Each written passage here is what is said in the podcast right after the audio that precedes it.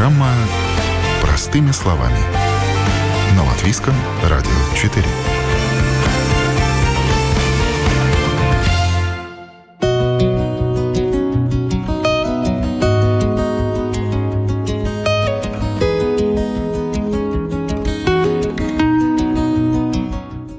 Старина вне времени и моды. Ретро-базарчики, где не коллекционеры ходят как по музею, а люди, знающие по крупицам собирают историю, после пандемии возвращают себе былую популярность. Среди рядов с посудой, фарфоровыми статуэтками, игрушками, столовыми приборами, бижутерией, ржавым металлом и монетами не протолкнуться.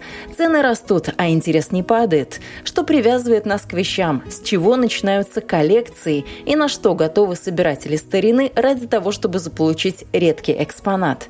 Об этом говорим в сегодняшнем выпуске программы «Простыми словами». С вами я, Яна Ермакова. Простые игрушки, вот здесь какие-то страшные, побитые. В свои 17 Ричард уже опытный коллекционер. Он знает, к какому периоду какие елочные игрушки относятся, разбирается в маркировке фарфора, отличает фарфор от фаянса, с легкостью расшифровывает гравировку на столовых приборах и буквально с закрытыми глазами перебирает и смазывает старую технику. Я, например, покупал по 25 евро одну игрушку, по 15 там. Ну, это таких, которые 50-х годов. Начинаем движение. Прищепка. Хорошей поездки. Мы встречаемся рано утром, чтобы успеть на ежегодный рынок под открытым небом. А если повезет, то и на две барахолки сразу. Вот это серебряная одна. У коллекционеров свои законы. Кто рано пришел, тот свое нашел. Но кто пришел под закрытие, тот купит что-то подешевле. А, а. Оставляю Ричарда ходить по рядам. Сегодня он рассчитывает найти елочные игрушки. Я же сама ничего не ищу, но походить по такому музею под открытым небом – одно удовольствие. Тут и истории наслушаешься, ведь у каждой безделушки своя родословная. Чтобы самым тщательным образом перешерстить все, что предлагают продавцы, нужно часа два, не меньше. С некоторыми предметами так и вовсе приходится гадать, что это и для чего использовалось. Как, например, с этой раскладной расческой. Я в свои 39 лет вижу такую впервые, а вот юный десятилетний покупатель с гордостью заявляет, что таких у него уже три, и он их будет собирать. Это же расческа французская. Да. О, хочешь? Сейчас. Давай, дай, дай, честно. Лохматый такой, давай, тебе лохматый такой. Не хочешь? Лохматый. Ты можешь в школе играться и все. Цена, конечно, это... Можно еще снизим. Это не эта цена. Сейчас. А вы пришли деткам показать, какие в принципе раньше Да, вещи были интересные? Альфа, кек шукас, а ты досим вайкой. 15 евро. Да. Берем? Конечно. Спасибо вам. Всего доброго. Ну, будет две. О, сестренки отдашь. У меня третья будет. Прекрасно. Так ты коллекционер уже. Одна такая Во, будешь коллекция, правильно. Так, хорошо, спасибо. Будете коллекционировать старые вещи? Да, спасибо. 25 евро за расческу. Ладно, 15 со скидкой. Кажется, дорого, но не так, как 170 евро за немецкую каску времен Второй мировой. У следующего стенда молодой человек отчаянно торгуется, предлагает 120 и даже 150, но тщетно продавец стоит на своем. Неуместен, мол, торг и все тут. А чем она прям ценная такая, что вы за нее хотите 120 отдать? Он имеет э, этой краски еще, по- пока осталось. Имеет оригинальный этой, я не знаю, как- Форма? А, заклепки, заклепки, да. И имеет эту, эту кольцо. И есть, походу, а, походу этот ин- с- реальный номер. Если он будет, ну, если он выкопанный, все вес ржавый без краска, 35, 50, 80 стоит такие. 170. А сколько весы эти стоят? 70 евро. О стоимости каски покупатель и продавец так и не договорились. Впрочем, как и весы с гирьками и чашечками за 70 евро тоже остались скучать на прилавке. Что говорить, цены кусаются. Даже ведро ржавого, скрюченного металлолома отдают за 20 евро. О, слушай, все, все, ты можешь не смотреть, все за 20 евро забирай. Весь ящик и все. И будешь варить там что-то делать, если надо. 20 евро, это почти половина цены металлолома. Вот ржавые железки тоже никто не купил. Дорого. Впрочем, на каждый товар найдется свой покупатель. Рано или поздно. И если посмотреть, кто с чем уходит с такого рынка под открытым небом, впору задаться вопросом, неужели и это кому-нибудь нужно? Впрочем, пока кто-то охотится за антикварными шедеврами, люди более приземленные ищут именно то, зачем пришли конкретно. Этот молодой человек, например, внимательно изучает какой-то инструмент. Продавец Виталий рассказывает, на что обращать внимание, если не договорятся о цене, и парень пойдет искать похожий инструмент по соседним стендам. Проверните, видите? Так. Нету скрипа, нету ничего. Значит, он в порядке. Если у вас есть какой-нибудь трекш-трекш, значит все. А это что, дрель или как Нет, это не дрель. Это для обработки металла. Ну, что-то внутри. Да, внутри, например, внутри нужно обработать металл. Значит, вот, вот вы обрабатываете этот металл. А старая техника лучше, да, Да, получается? чем это новая? чисто немецкая э, техника, которая она качественная. Работает люкс. А вам зачем, простите, такой для обработки металла инструмент нужен? Э, Мне? Ну, я работаю с металлом, да, с глушителями, и такая штука мне иногда надо. Подержанные инструменты – это так, а вось кому пригодится. Вообще же Виталий вместе с коллегой занимается реставрацией ножей, топоров и тесаков. Около стенда буквально отбоя нет от покупателей. Много здесь и просто любопытных. И на каждый банальный вопрос у Виталия готов нестандартный ответ. Этот, этот на охоту по кустам. О, это вообще можете рубить головы динозаврам. Расскажите, что у вас, почему вам это интересно, вот старые такие вещи? Ну, нам нравится заниматься этими, восстанавливать, э, что-то находить. И, ну, и как людям потом продать человеку, чтобы он тоже имел такую вещь. Ну, как бы, ну, большинство у нас, вот, например, тут у нас большинство старый. Вот топорик. Топорик мы нашли. Он был в очень страшном состоянии. Он Доминикос, 1800 там какого-то года. Еще имперские эти. Ну вот, мы его восстановили, все. Ну вот, человек купит, может себе поставить на стенку, как, как антиквариат. Но у него еще рукоятка старая, да, это- это поеденная чисто- это чисто- жучками. Да, да, да. Ну вот, например, вот, 39-40 год. Вот калевристский топорик. Он тоже был в старшем состоянии, все. Рукоятку мы сами сделали его, импрегнировали, а также вот его восстановили. Теперь он в божеском виде и можно еще использовать. Любим просто заниматься, это как хобби наше. Но я вижу, что это не просто бизнес. Ну, это хобби наше просто-напросто. Но это частичка души для вас, Да, не просто да, да, бизнес. да. Мы любим этим заниматься как-то вот. Ну, большинство я как бы помогаю чему. Вот мастер так это он. Доходим, Реставратор. реставраю, реставрирует, сделать все, чтобы не испортить его вид так, как он был. Ну вот он, то он профессионально затачивает, он делает все эти рукоятки, импрегнировать, конечно, это много работы занимает. Но Так, зато- чтобы мне правильно все это назвать, у вас топорики, ножи, тесаки. Да, правильно. Вы правильно называете. Это чисто японский этот. Ну, рукоятку мы, конечно, восстановили. Само Восстанов- лезвие, да, японское. А лезвие чисто японское. Это, наверное, может даже быть, как один говорил, еще один мастер, он может даже быть до войны. Это императорская сплав. Катана. Эти как мечи, когда изготовляли японский старый, вот это, может, возможно, даже изготовлен сам и этот. А для чего вот э, Так, эти для- все ножи? Видите, есть ножи одни для готовки. Ну, там э, порезать все. Другие, например, вот вам привозят ногу. Что у нас сделать? Взять топор, да, это, конечно, неудобно. Но если вот такой взять, вот, вы можете и вот, видите, кость перерубить, а потом берете мясо и режете. А как к вам все эти вещи попадают? Где вы ну, их ищете? это, ну, находим, находим, ну, привозят, покупаем. Как выгодно купить и не менее выгодно продать, знает Олег Бровка. Индивидуальная консультация или полноценная обучающая программа на три месяца. В своей школе коллекционирования Олег Бровка обучает и тех, кто уже что-то знает о том, как отличить шедевр антиквариата от ширпотреба, и тех, чей путь в мир предметов старины придется начинать с азов. Школа коллекционирования. Что это такое? Кому это сегодня нужно? И как это школа? Ну, школа имеется в виду обучение, да, почему Олег Бравко, я просто делюсь своим опытом, да, своим видением. И на самом деле вот то, что я предлагаю людям узнавать, изучать, можно сказать, как философия коллекционирования, да. Многие изучают каталоги, ездят по выставкам, по встречам. Это все очень интересно, но этого недостаточно. Есть еще человеческое общение и так называемый человеческий фактор, который вносит много всяких изменений, корректив. И в этом нужно всем разбираться, потому что игроков на поле коллекционирования больше, чем один. И у каждого свои интересы, предпочтения. Чтобы понимать людей, нужно понимать вот эту всю кухню с разных сторон. Это то, что я предлагаю. В принципе, у меня есть какие-то данные, мои наработки за последние 30 лет, вот то, что я узнал. Ну и вот у меня в интернете, вот в Ютубе есть канал «Школа коллекционирования Олега Бравко», где я все равно свои вот наработки даю бесплатно.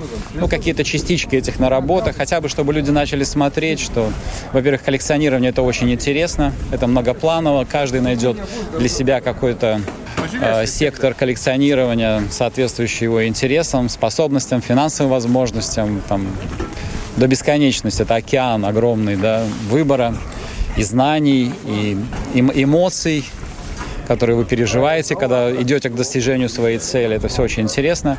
Вот.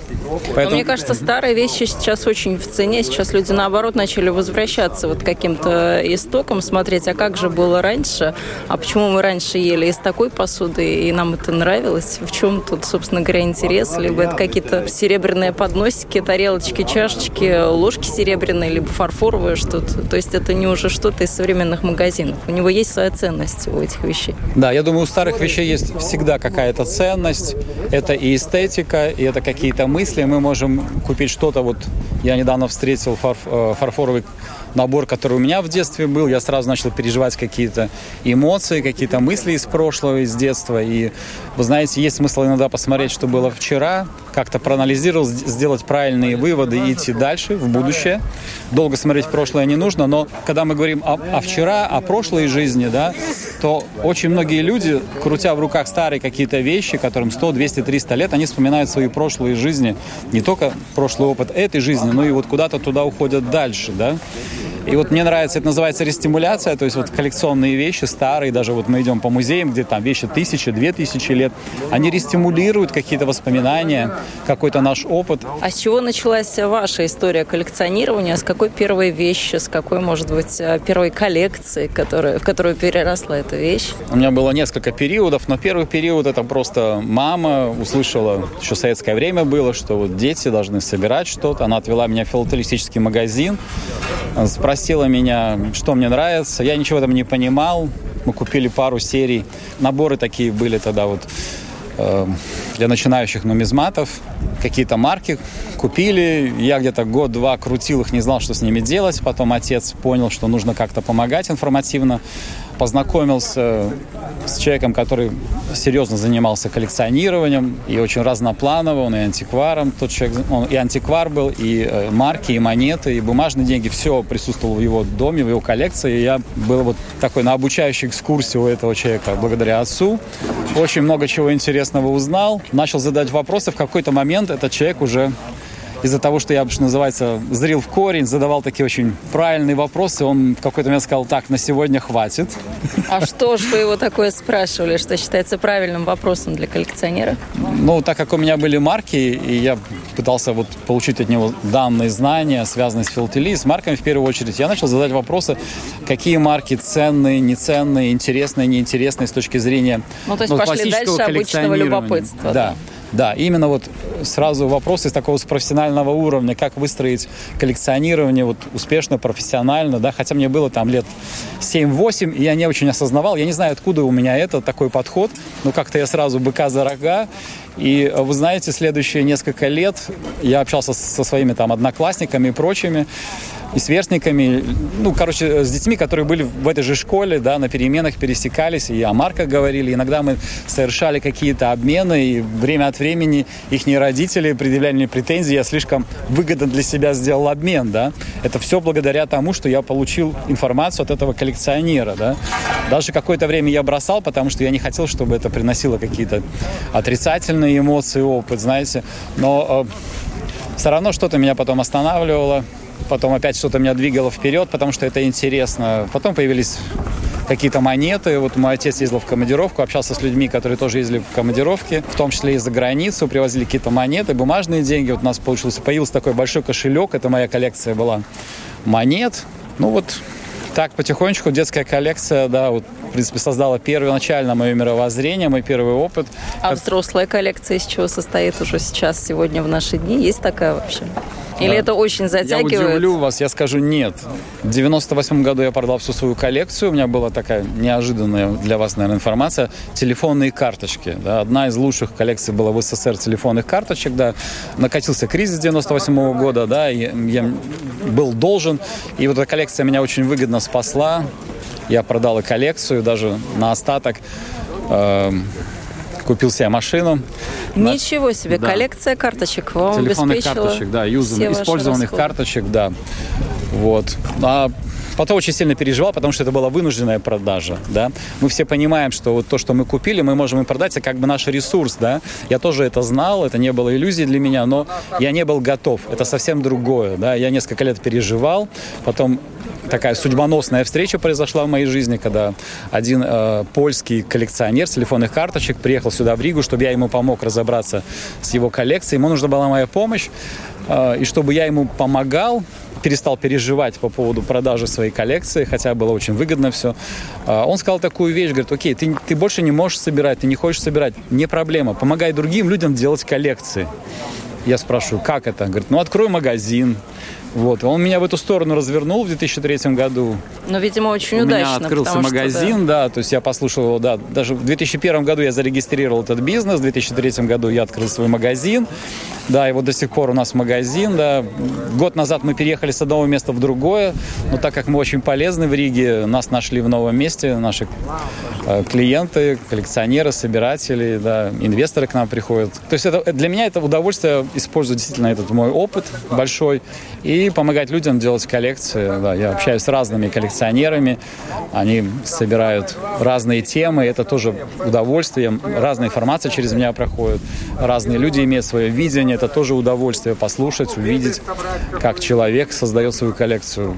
Очень полезно да, поспрашивать его о чем-то. Часто, знаете, я, я сейчас говорю всем, что я торговец, а вот о коллекционировании мне рассказывают мои клиенты. Это, это очень классно. Ну вот как-то пренебрежительно называют антикварные базарчики барахолками. Вы с таким согласны принижением вот этих вещей, которые тут э, можно найти? Ведь можно найти настоящие раритеты, уникальные вещи. Ну да, если смотреть как бы в корень, да, э, это называют покупатели, да, потому что они хотят что-то купить задешево, типа здесь нет ничего дорогого, давайте мне все задешево, такая игра. Конечно, здесь вот очень интересные люди, они большие специалисты, в своих конкретных темах очень глубоко копают, изучают. Можно потрясающую консультацию получить именно вот здесь, на барахолке в Икшкеле, как и в других местах. Это первое, да, есть какие-то вещи очень, очень ценные или очень исторически интересные, да. Поэтому это просто такая игра, типа, дайте мне подешевле. Мы же на барахолке встретились, значит, надо торговаться, значит, скидывать и, да, и покупать все дешево. Это позиция покупателя, да. Но на самом деле не- это, это еще не вся часть коллекционной жизни. Но вы встречаетесь с очень разными коллекционерами. Каких необычных людей вы встречали? Какие истории за этим стоят? Что вас так э, приятно потрясло, удивило, что до сих пор помнится как что-то такое очень интересное из встреч? Понятно, что каждая встреча интересна, потому что за Да. каждым э, каким-то предметом, за каждым человеком стоит огромная его личная история. История каких-то его, там, не знаю, личных событий в жизни, переживаний, ностальгии и так далее. Да, именно верно. Поэтому вот трудно ответить на, на такой вопрос, казалось бы, очень простой, детский, прямой. Да, ну, мне очень нравится вот один из моих знакомых Улдыс. Он занимался всю жизнь э, марками, в основном марками Латвии. И через 20-30 лет, через 40 лет э, его начали приглашать на телевидение, да, и он сейчас помогает другим людям создавать коллекции латвийских марок. Ну, первая Латвийская республика современная. Я вот как торговец, я иногда ему завидую, вот столько у него знаний, интереса к, не- к нему, да, у коллекционеров, у моих клиентов, да, то есть, хотя он просто э, коллекционер и просто помогает, но я его иногда воспринимаю как мощного конкурента, знаете, вот. А просто человек вот выбрал одну тему и шел по ней всю свою жизнь, и он очень много что знает, действительно, он, у него уровень эксперта, то есть он сразу, посмотрев на марки, определяет, это фальшивое, это не фальшивое, то есть, ну, цены, все знает, но, но только в этой узкой теме, да, и, конечно, ну, достойно восхищения такая жизнь, такая деятельность. Есть другой человек, который, наверное, каждые полгода просто загорается какой-то интересной новой темой, для него интересной, он что-то там покупает, показывает друзьям в какой-то момент я не знаю, то ли он надоедает друзьям, то ли ему самому надоедает. Он говорит, все, это все ерунда, я это продаю и начинаю новую тему, потому что новая тема, и он мне начинает по списку рассказывать, почему новая тема самая лучшая тема в его жизни. Все, он уже он что-то новое увидел, загорелся, он там бывает там 2-3 месяца, полгода, год-два. Но я знаю, что он опять все продаст в какой-то момент, потому что я наблюдаю за ним больше 20 лет, и опять еще что-то новое интересное найдет. Знаете, вот человек, он как бы в разных областях жизни видит что-то интересное, ценное, и он хочет там поучаствовать, поизучать. Но всегда очень сложно расположить экспонаты своей коллекции. Если это какие-то старые предметы посуды, можно найти красивую витрину, поставить туда. Более габаритные вещи все-таки сложно где-то хранить. Что вы обычно советуете вашим коллекционерам или начинающим коллекционерам, кто только задумывается об этом? Как всю эту коллекцию содержать в нормальном, хорошем виде? Значит, с коллекционированием это как с беременностью, да, то есть если уже вот, вот скоро родится ребенок, пусть рождается, деньги придут, да. То есть если у вас есть идея, то Вселенная развернется к вам, и она поможет решить этот вопрос. Очень часто я это вижу, да, когда люди выходят из каких-то вообще казалось бы, нелогичных, невозможных ситуаций, и решают и находят. Вдруг кто-то из друзей говорит, слушай, у меня квартира пустая, там, плати за коммуналку и пользуйся, храни свою коллекцию, да. Вот, но, конечно, когда Вопрос очень хорошо, вы правильно, это уже такой профессиональный, правильный вопрос вы задали. Действительно, когда вы начинаете что-то делать, то нужно продумать как, какой-то источник доходов и где хранить, да, и о безопасности подумать. То есть это один из вопросов, который нужно продумать, прорабатывать. И если вы занимаетесь этим с таким подходом, то у вас все решится. А если бы все-таки какую-то коллекцию захотелось иметь, то что бы это было? Вот раньше были телефонные карточки, что бы вы сейчас смогли собирать, чтобы вам было лично вам интересно из предметов старины, искусства, чего угодно? Ну, вы знаете, у нас через магазин проходят и марки, и открытки, и конверты, и монеты, и бумажные деньги. Мне все это очень нравится, да. Но в тот момент, когда я решил Но открыть... привязываться не хочется уже, да? Да, сейчас расскажу. Это можно так коротко сказать, я вам развернуто отвечу. Дело в том, что когда каждый раз ты получаешь хорошую вещь, если ты коллекционер, это нужно оставить. Если ты торговец, ты должен это продать. Потому что на хорошие вещи ты можешь хорошо заработать. И вот, чтобы с ума не сойти, я принял решение, я торговец, и все, что у меня есть, приходит, я продаю. Иногда коллекционеры это не очень понимают, и просто им, ну, как бы, чтобы поддержать вот эту вот идею коллекционирования, накапливания, я так это... Среди торговцев есть такая шутка, знаете, говорит, э, все, что я не продал, это и есть моя коллекция. Ну, такой утешительная такая идея. Ну, это просто вот такое видение, оно нужно, чтобы быть хорошим торговцем. Ну, с коллекциями очень грустно бывает. Очень грустные истории можно встретить, когда человек уходит, а коллекция остается, и потом непонятно, что с этим делать. Родственники хорошо, если могут как-то продать или в нужные, в хорошие руки это пристроить. Вот судьба таких коллекций, она очень неоднозначна всегда как так получается? То вроде копил-копил, а потом никому это не нужно. Ну да, вот это как раз вот э, тот самый человеческий фактор пресловутый, да, межличностные отношения, которые тоже мы рассматриваем в моей школе коллекционирования. В принципе, нужно передавать знания. Но для этого нужно выстраивать определенные отношения со своими родственниками, с детьми. Вот. Никак, то есть основная проблема коллекционеров, они как бы немножко шантажируют. Вот у меня хорошая коллекция, если вы меня будете слушать, то я вам расскажу, покажу, передам. Это очень неправильно. Это в корне убивает все, да, вот эту возможность передать из поколения в поколение. Поэтому, когда очень хороший, интересный коллекционер уходит, у него остается хорошая коллекция, все его ненавидят, и его коллекцию в первую очередь, потому что это был элемент шантажа. Это большая ошибка, это вот нельзя делать, но это очень многие делают, да. Это первое, как бы такой совет. Не делайте, друзья, вот таких вещей. Но, в принципе, еще один совет, который я могу дать. Часто коллекцию начинают продавать частями. Это, знаете, вот, уч... вот такой пример, как бы не связанный с коллекционированием. Вам досталась машина, или у вас своя машина, вы хотите ее продать. И вы начинаете продавать отдельно колеса, отдельно дворники, отдельно стекла, да. Это ну, что-то, может быть, вы продадите за дороже, но, в общем, все детали машины вы не распродадите достойно. И часть уйдет машины как металлолом просто по какой-то символической цене. При этом вы сделаете огромное количество действий, работы. А оно нужно? Обычно это не нужно, да? Поэтому найдите просто человека, который занимается торговлей, коллекционным материалом, вот как я, вот, допустим, себя в магазине. И поговорите, поконсультируйтесь. Если человек вам симпатичен, то не мучайте его, а просто доверьтесь ему, пусть он продает вашу коллекцию, знаете, это будет намного проще. Во-первых, вы заработаете деньги, во-вторых, вы сэкономите на переживаниях, на негативном каком-то опыте, выиграете по времени, потому что э, просто есть люди, которые этим занимаются, да, то есть я, лишь, я очень люблю блины, скажем, или пиццу, и когда я хочу, я часто иду в ресторан, действительно очень вкусные блины, очень вкусная пицца, там профессионалы делают свою работу, я им за это плачу, получаю удовольствие, да, вот этот принцип коллекционирования тоже я вот рекомендую как бы переносить, использовать. Ну или вы получили коллекцию, ну изучите, почитайте книги, поговорите также с коллегами в этой, в этой теме, кто занимается, да, и, может быть, это будет делом всей вашей жизни, дальше будете продолжать как вариант. Зачем сразу продавать, да, или уничтожать коллекцию, распродавая ее по частям, да, то есть выбор за вами, да, если у вас такое на руках есть, я обычно в своих видео заканчиваю так.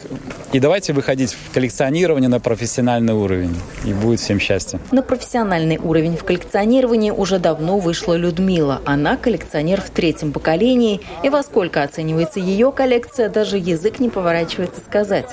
На стенде Альфредоса Людмилу привлек жук. Стоил дорого, но коллекционер коллекционера видит издалека. Поэтому Альфредос, не колеблясь, пошел женщине на уступку и сделал огромную по коллекционным меркам скидку. Продано? Продано. Серьезно, можно Купил поздравить. на флеймарке. У меня дочка в Ливерпуле живет. Я езжу туда ее навещать ее и внука. Меня зять возит по этим. Я Да, приезжаю, да, мне там ничего не интересно, кроме моего любимого фарфора. И вот зацепил э, в Англии такого красивейший сучок. Это жук, да, он майский или как? Нет, это Это, носорог. э, Носорог, да. носорог, да. Красивый какой, да. А вы искали какие-то такие вещи, да? Вы коллекционируете фарфор? Жуки, я жуки. Ну, это интересно. Хорошая находка для вас, правда? Да. А сколько у вас жуков в коллекции? Да немного жуков. У меня там кузнечики, бабочки. Жуков, наверное, штуки пять, Вы, наверное. вы попали прямо Вот розенталевский я Касман собираю. Вот у меня Касман есть почти вся коллекция. Там эти ангелы на череп... А, но черепахи нет, ой. а у меня на бабочке. Ой, дорого. На Ой, улитках. дорого. Я знаю. На улитках, на жуках, этот, на кузнечике есть. Ну, вы невероятно знающий человек. Собирала еще моя прабабушка. И у нас Так. есть вещи, которые моей прабабушке на свадьбу подарили, фарфоровые зицендорфские. Так что с тех пор так и идет по наследству. Ну, вам бабушка привила какие-то такие Прабабушка. интересные прабабушка правильные Бабушка вещи. тоже собирала. Сохранились в Китае были, китайские какие-то.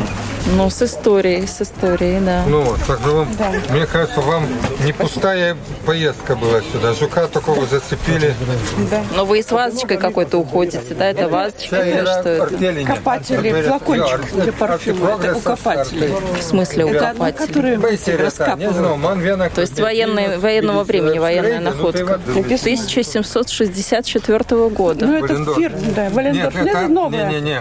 Это, ну, год основания. Основание фирмы, да. Это не это не- нет, нет, я знаю. Вот видите, сколько нюансов. А я уже тут уши развесила, думаю, Нет, нет, неужели это просто 17-го? Копают, ну, из этих, выкопали из земли. А запах сохранился, кстати, вот вы понюхали, есть, Есть. запах? Есть? Хотела просто похвалиться, что у меня есть полный оркестр по картине Менцеля, самой первой. Эти фигурки, которые 8 сантиметров, все со скрипачами. Знаю, знаю. Концерт для флейты. Да-да. А во, видели такие? Да, но это большие, а у меня вот эти все 8 сантиметров и, с- и с портретным сходством фигурки. Вот. Надо давно собирать вот такие. Я ничего не понимаю в этом, но Это мне очень интересно, и я за вас искренне «Концерт рада, потому что я вижу блеск в Сан-Суси». ваших глазах. Да. Концерт для флейты в Сан-Суси. Есть такая... Менцель – это художник. Он писал все о Фридрихе Великом. Вот. Ваня, да? Фридрих и Ваня. Ну, вы все должны знать об истории хорошо, правда? Это вот прям обязательное чтение книг по истории, искусству. Видите, вещи это одно, еще должны быть к вещам и истории, тогда это интересно. Вот как Касман у Розенталя был скульптор. Вот это уже вот... Мне интересно, вот я фигурки эти собираю Касмана. Я не везу то, что зарабатывают. Мелкие какие-то всякие, якие вещи. Там купил за 5 евро, перепродал за 10. Это самое легкое. Вот дорогие вещи, они покупаются тяжело и, и продаются тяжело, потому что круг людей – это коллекционеры. Это не на каждого человека рассчитано, понимаете, да? Поэтому кому интересно, они подходят ко мне, говорят, разговаривают и договариваются. Когда один человек хочет купить, а другой что-то привез для него, всегда, всегда смогут договориться. Это я всегда так считаю. Если не очень хотят, значит, не договариваются. Значит, просто так поговорить пришли. И то хорошо. Ведь здесь проезжаешь общение, и продажа, и покупка, и вообще вся тусовка, скажем, все в совокупности. Но у вас за каждой такой фигуркой есть, наверное, своя история, как Абсолютно. она к вам попала. Абсолютно. Все, все, все фигурки это разыскивались по интернету, по всяким э, этим, как и муге, муге, муге, это, как это будет по-русски, ярмаркам. Все-все это ни, нигде, ни с ящиков, ни, ни, нигде, не вот, вот. Все фигурки в открытую, потому что все куплено когда-то. А вам в какой момент это стало интересно? Почему вы поняли, что это вот так Знаете, доставляет вам удовольствие? Я вам скажу так. Наверное, это шло где-то с первого класса. Посещал э, кружок при Дворце пионеров и лепил фигурки с, из глины. Вот. И, наверное, с детства это вот осталась любовь. И сам сначала лепил что-то с глины, а потом родители перестали возить меня в дворец пионеров, потом что-то покупал, что-то. И так, так это растянулось мне на, на, на, с молодых от школы и до пенсионного возраста. Вот и, и, и, и, занят я этим всем. Понимаете? В принципе, это время, времяпрепровождения. Это по-другому, ведь на этом ни капиталов, ничего не сделалось. Это просто тусовка и все, скажем так. Это тусовка. Но это такая дорогая тусовка, потому что заниматься такими антикварными вещами, в принципе, удовольствие дорогое. Потому... Нужно с каким-то стартовым капиталом начинать и не, все не, это не, делать. Не. Все это покупается по одной вещи на протяжении долгого времени. Это не, не то, что пришел и все это скупил где-то у кого-то что-то. Это по одной вещи, по одной, поэтому это не так-то дорого, как, как казалось бы. Ведь не то, что пришел и покупал ящик.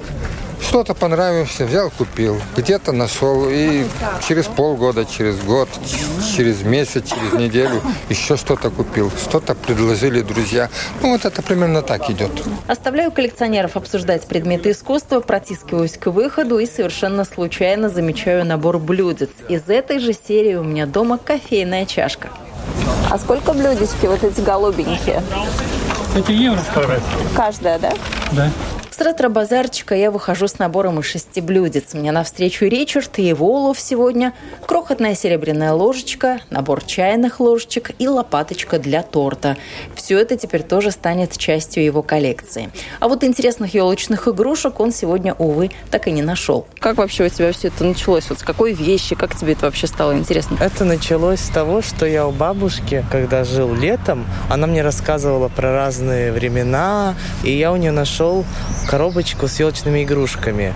И мне они так понравились, но там половина была битых, и как-то я захотел себе такую небольшую коллекцию, начал собирать всякие вещи из прошлого, елочные игрушки, и вот хожу по магазинам, покупаю разные вещи интересные и по барахолкам всяким. Ну, ты уже знающий человек, тебя уже не обманешь, не проведешь, несмотря на твой юный возраст, ты уже знаешь, где смотреть, какие пробы, если это касается каких-то вилочек, ложечек, или на что вообще обращать внимание в таких вещах, или те же елочные игрушки. Не во всем я еще знаю, но в кое-чем я понимаю, и очень часто вот э, вещи продают, даже вот сейчас я был э, на вот барахолке, и там игрушку елочную, которая современная, прям вот, ну, видно, я как-то могу отличить советское современное, продают за, ну, такую цену, которую можно купить старинную, красивую.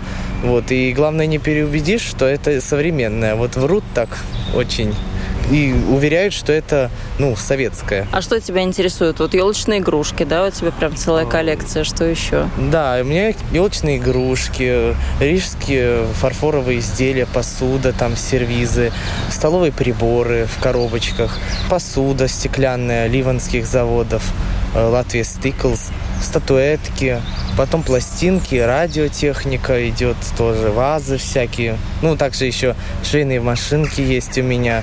Как бы я люблю, ну, механизмы интересные чинить там. Но тебе есть где все это поставить, где заниматься всем этим? Ну да, в основном я обставил свою комнату по стилю ретро. А так оно у меня стоит пока что в коробочках в углу комнаты, пока вот мы строим дом. Потом я как-нибудь хочу оборудовать там одну комнату под такой, как музей небольшой э, воспоминаний. Ну, тебя бабушка, наверное, очень поддерживает в этом увлечении, да, поскольку она тебе рассказывала все. Ну да, она меня как бы поддерживает, но уже как-то она немножко ругается, то что очень много всего у меня. Например, если я елочные игрушки начинаю коллекционировать, я их скупаю очень много. И вот да, она уже не понимает, зачем мне так много. Ну, просто я уже остановиться не могу, потому что такие красивые вещи и, э, уже постепенно исчезают, и даже обычные такие м, уже дорогие становятся очень. Ну, ты их на Новый год на елку вешаешь на Рождество или нет? Или коллекция это что-то такое неприкасаемое? коллекционирую уже год. И вот первый Новый год я встретил полностью елку, оборудовал под стиль. Звезда, гирлянда, игрушки все. Все повесил. Но Да. не жалко было тебе вешать? Вдруг там что-то разобьется. Это же больших денег стоит. Все любимое такое красивое. Да, было жалко, но я купил такую современную хорошую... Подставку? Да, подставку купил, и она хорошо держала. Ну, думаю, что они будут лежать, а так хоть буду радоваться.